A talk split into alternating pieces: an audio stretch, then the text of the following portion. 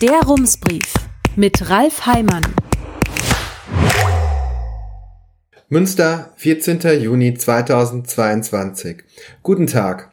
Super. Endlich wieder Sommer, endlich wieder Hitze. Aber hier endet die Euphorie auch schon, denn die Welt hat sich verändert in der Pandemie. Es kommt einem vor, als hätte man jahrelang im Koma gelegen. Wenn man jetzt sonntags aus einer spontanen Laune heraus ins Freibad fährt, dann sagen sie einem dort an der Kasse, wir haben leider einen Einlassstopp. Buchen Sie beim nächsten Mal am besten vorher digital ein Ticket. So läuft das im Cabrio-Bad Senden nur für den Fall, dass Sie am Wochenende spontan ins Freibad möchten. Das geht aber natürlich auch in Hiltrup, Stapelskotten, Sudmühle oder der Coburg. Und jetzt die gute Nachricht, da ist nach wie vor alles beim Alten, lange Schlangen vor der Kasse und den Pommesbuden, so wie man es gern hätte. Und wenn Sie für die nächsten Tage noch Argumente brauchen, hier wären vier, Mittwoch 26 Grad, Donnerstag 24 Grad, Freitag 27 Grad. Und nun ein harter Schnitt. Das Thema heute ist ein Gutachten, das sich mit Missbrauchsfällen im Bistum Münster in den Jahren 1945 bis 2020 beschäftigt. Als in der Aula des Schlosses am Montag um Viertel vor zwölf die letzten Fragen der Pressekonferenz gestellt wurden, stand Münsters Bischof Felix Genn schon etwas unruhig unten im Foyer und wartete. Schwarzer Anzug, schwarze Schuhe, dazu eine Maske. Er schaute auf einen Bildschirm, der die Veranstaltung im Schloss ankündigt. Irgendwann kam Unirektor Johannes Wessels dazu, schüttelte Felix Genn die Hand und sagte, Moin moin, ich habe noch gar nichts gehört. Und der Bischof sagte, ich auch nicht. Der Historiker Thomas Großbölting hatte das knapp zwei Stunden vorher in der Aula schon angekündigt. Ein Projektor warf über seinem Kopf eine Folie an die Wand, auf der zwei Bücher zu sehen waren, ein populärwissenschaftliches von Großbölting selbst, Titel Die schuldigen Hirten und ein fast 600 Seiten langes wissenschaftliches Buch mit dem Titel Macht und sexueller Missbrauch in der katholischen Kirche, Betroffene, Beschuldigte und Vertuscher im Bistum Münster seit 1945. Ein Team aus vier Historikern und einer Sozialanthropologin hatten sich drei Jahre lang mit Aussagen und Akten aus den Bistumsarchiven beschäftigt. Jetzt stellten sie ihre Ergebnisse vor. Die Aufmerksamkeit war groß. Vor dem Schloss stand ein WDR-Übertragungswagen. Medienleute aus dem ganzen Land waren gekommen oder hatten sich per Videokonferenz zugeschaltet. In diesem Moment, um Viertel vor zwölf, sollte Thomas Großbölting, der Studienleiter, die Bücher dem Bischof übergeben. Fragen werde Felix Genn nicht beantworten, hieß es vorab, er kenne die Ergebnisse noch gar nicht. Es sollte gar nicht erst der Eindruck entstehen, dass die Verbindungen zu eng und die Urteile vielleicht aus Rücksicht zu milde sein könnten. Außerdem wollte man die Betroffenen nicht schon wieder vor den Kopf stoßen, wie es in den vergangenen Jahren in Deutschland immer wieder passiert war. Am Nachmittag vorher hatte das gesamte Forschungsteam Thomas Groß-Bölting, Bernhard Frings, Klaus Große-Kracht, Nathalie Powrotznik und David Rüschenschmidt die Ergebnisse 70 Betroffenen vorgestellt. Sie sollten sie als Erste erfahren. Das wäre beinahe schiefgegangen. Eines der Bücher war irrtümlich an einen Kunden ausgeliefert worden. Der hatte Fotos gemacht und sie an Mitarbeiter des Bistums weitergeleitet. Die wandten sich an Großbölting. Der Verlag konnte Schlimmeres verhindern. So erfuhr die Öffentlichkeit gestern noch vor dem Bischof, dass zwischen 1945 und 2020 mindestens 183 Priester, 12 Ordensleute und ein ständiger Diakon Kinder und Jugendliche, zu Dreivierteln jung, sexuell missbraucht haben sollen. Es geht um über vier Prozent aller Geistlichen im Bistum über 40 Prozent von ihnen sind mutmaßlich Mehrfachtäter, einige Serientäter. Großbölting und sein Team haben Fälle untersucht, auf die es Hinweise gibt, das sogenannte Hellfeld. Sie gehen allerdings davon aus, dass das Dunkelfeld acht bis zehnmal größer ist. 610 Betroffene hat das Forschungsteam identifiziert. Tatsächlich könnten es 5000 bis 6000 sein, vielleicht sogar noch mehr. Eine monströse Zahl, die noch etwas monströser wird, wenn man dazu eine andere Zahl stellt, 90 Prozent der Beschuldigten kamen ohne Strafen davon. Wie konnte das passieren? Die zentrale Verantwortung dafür sieht das Forschungsteam bei den Personalverantwortlichen, vor allem bei den Bischöfen. Noch vor 20 Jahren spielte Münsters Bischof Reinhard Lettmann Fälle von sexuellem Missbrauch als Einzelfälle herunter, das wies Thomas Großbölting klar zurück. Die bekannten Tatorte verteilen sich fast regelmäßig über das südliche Bistumsgebiet und die Bischöfe waren, so Großbölting, insgesamt über die Vorkommnisse durchaus breit informiert. In 145 bekannten Fällen hätten die Bischöfe persönlich Bescheid gewusst, die tatsächliche Zahl sei wahrscheinlich auch hier sehr viel höher. Man habe im Verlauf der Forschung festgestellt, dass es in der Bistumsleitung eine ausgeprägte Präferenz für mündliche Absprachen gegeben habe und es gab eine noch etwas stärker ausgeprägte Präferenz für das Wohl der eigenen Leute. Die Studie kommt zu einem für die katholische Kirche vernichtenden Ergebnis. Zitat, in den Akten haben wir kaum Anzeichen der Empathie und Sorge für die Betroffenen gefunden. Verantwortung empfanden die Entscheidungsträger des Bistums im Grunde nur für ihre Mitbrüder im priesterlichen Amt, nicht für die Kinder und Jugendlichen, die sich im Vertrauen auf die Güte der Gottesmänner Situationen ausgesetzt haben, welche die Täter in perfider Weise für sich ausnutzten, schreibt das Autorenteam in seinem Fazit. Man verlegte Strafprozesse in andere Regionen, damit die Öffentlichkeit davon nichts erfuhr. Man versuchte Straftaten zu vereiteln. Die Justiz spielte bereitwillig mit. Man versetzte Priester, deren Taten bekannt waren, in andere Städte und gab ihnen so die Möglichkeit, neue Opfer zu finden. Das Buch dokumentiert zwölf Fälle aus dem Bistum, die zeigen, wie die katholische Kirche teils schwer kriminelle Serientäter nicht nur deckte, sondern viele Taten erst möglich machte. Ein Beispiel davon ist der Fall des Pädokriminellen Heinz Pottbecker, der sich in den 60er Jahren als Käferfahrender und Gitarre spielender Priester bei Kindern beliebt machte. Mindestens 21 von ihnen missbrauchte er, wahrscheinlich deutlich mehr. Reinhard Lettmann deckte Pottbecker über viele Jahre. Als im Jahr 1967 ein Prozess gegen ihn anstand, schickte man den Priester in ein Kloster. Schon ein Jahr nach seiner Verurteilung durfte er wieder in der Seelsorge arbeiten.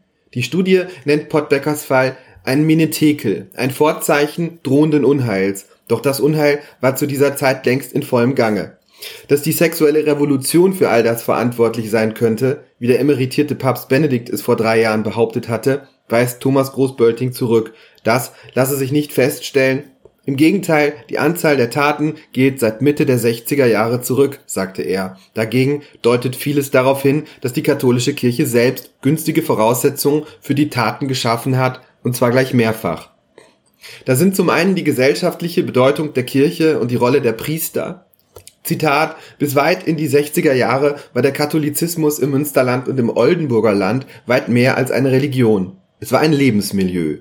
Der Katholizismus durchwebte die gesamte Gesellschaft, so heißt es in der Studie. Die Kirche selbst habe sich gesehen als, Zitat, Trägerin der göttlichen Verkündigung, damit als alleinige Stifterin des menschlichen Heils. Der Schutz der Kirche wurde so zum Selbstzweck. Damit wurden nicht diejenigen zur Bedrohung, die den Missbrauch begingen, sondern diejenigen, die ihn benannten. In seinem Buch Die schuldigen Hirten beschreibt Thomas Großbölting den Fall eines Geistlichen, Ehrenbürger seiner Stadt, nachdem eine Schule benannt werden sollte. Als ein Betroffener öffentlich machte, was der Mann ihm als Kind angetan hatte, schrieb ein Ehepaar einen Leserbrief an die Lokalzeitung. Darin fragt das Paar, sind sich die jungen Männer dessen bewusst, was sie ihrer Heimatgemeinde angetan haben? Die Wut richtet sich gegen die Betroffenen. Das war Mitte der 90er Jahre. Der Priester vertrat in diesem Milieu in seiner Rolle nicht nur die Kirchengemeinde. Durch die Weihe erlangt er Anteil an der Vollmacht Jesu und vertritt ihn in persona, sagte Thomas Großbölting gestern. Dass die Tat eines Priesters kriminell sein könnte, musste den Menschen abwegig erscheinen, vor allem den Kindern. Das gleiche Selbstverständnis der Bischöfe verhinderte, dass man gegen die Priester vorging. Deshalb stand der Schutz der Institution an erster Stelle, der Schutz des Mitbruders an zweiter, heißt es in der Studie. Hinzu kam in dieser Zeit, Kinder gaben Erwachsenen keine Widerworte, ein Priester schon gar nicht. Diese Machtposition nutzten die Geistlichen aus. Und dann ging es auch noch um sexuelle Handlungen, also etwas, über das man normalerweise ohnehin schwieg. In der Studie steht der Satz, es gab keine Sprache für Sexualität und das war kein Zufall. Im Laufe der Nachkriegsgeschichte hat sich die katholische Kirche einen Markenkern erarbeitet, nämlich die Regulierung von Sexualität, sagte Thomas Großbölting. Sexualität galt als etwas Negatives, etwas Unreines, ein Übel, das zur Fortpflanzung notgedrungen stattfinden musste, aber ansonsten nicht vorkommen sollte. Es war mit Scham beladen, ein Tabu. Ein offenes Sprechen über Sexualität war damit praktisch ausgeschlossen, sagt Großbölting für Pädokriminelle war das ein ideales Klima. Es sei sogar vorgekommen, dass erstaunlich viele Menschen von den Taten gewusst hätten, aber niemand darüber gesprochen habe. Auch das katholische Schuldmanagement kam den Tätern zugute. Sie konnten ihre Taten beichten. In der Studie heißt es, so konnten Sünden vergeben werden, ohne dass die Notwendigkeit für den Täter bestand, sich beim Opfer zu entschuldigen, das zugefügte Leid einzugestehen und für eine Entschädigung einzustehen. Das habe die Aufarbeitung bis in die Ära Gen hinein verhindert, schreibt das Autorenteam. Gens Name kommt in der Studie über 200 Mal vor. Als er sein Amt im Jahr 2009 antrat, habe er zwar richtige Schritte unternommen, um den kirchlichen Umgang mit Missbrauchsfällen im Bistum an das von Rom und der Bischofskonferenz erlassene Regelwerk anzupassen, aber auch in dieser Zeit sei es zu Vorgängen gekommen, die kritikwürdig gewesen seien, sagte Thomas Großbölting. Im Mai 2009 habe der damalige Weihbischof und heutige Bischof von Essen, Franz Josef Oberbeck, entschieden, der Missbrauchskommission des Bistums einen Fall nicht vorzulegen. Die beiden übrigen Mitglieder der Kommission hätten also nichts erfahren. Die 25 Jahre alten Vorwürfe seien bis heute nicht vollständig aufgearbeitet worden. Genn habe in seinen ersten Jahren nach dem Eindruck des Forschungsteams dazu tendiert, Missbrauchstäter, sofern sie Reue zeigten, kirchenrechtlich nicht immer mit der gebotenen Strenge zu begegnen. In einem Fall habe Genn auf ein förmliches Verfahren verzichtet, obwohl Rom die Möglichkeit dazu geboten hätte, in zwei anderen Fällen habe er Rom nicht in Kenntnis gesetzt. Im Gespräch hat uns Bischof Genn eingeräumt, in seinen ersten Jahren in Münster gegenüber Beschuldigten zu sehr als Seelsorger und zu wenig als Dienstvorgesetzter gehandelt zu haben, sagte Großbölting.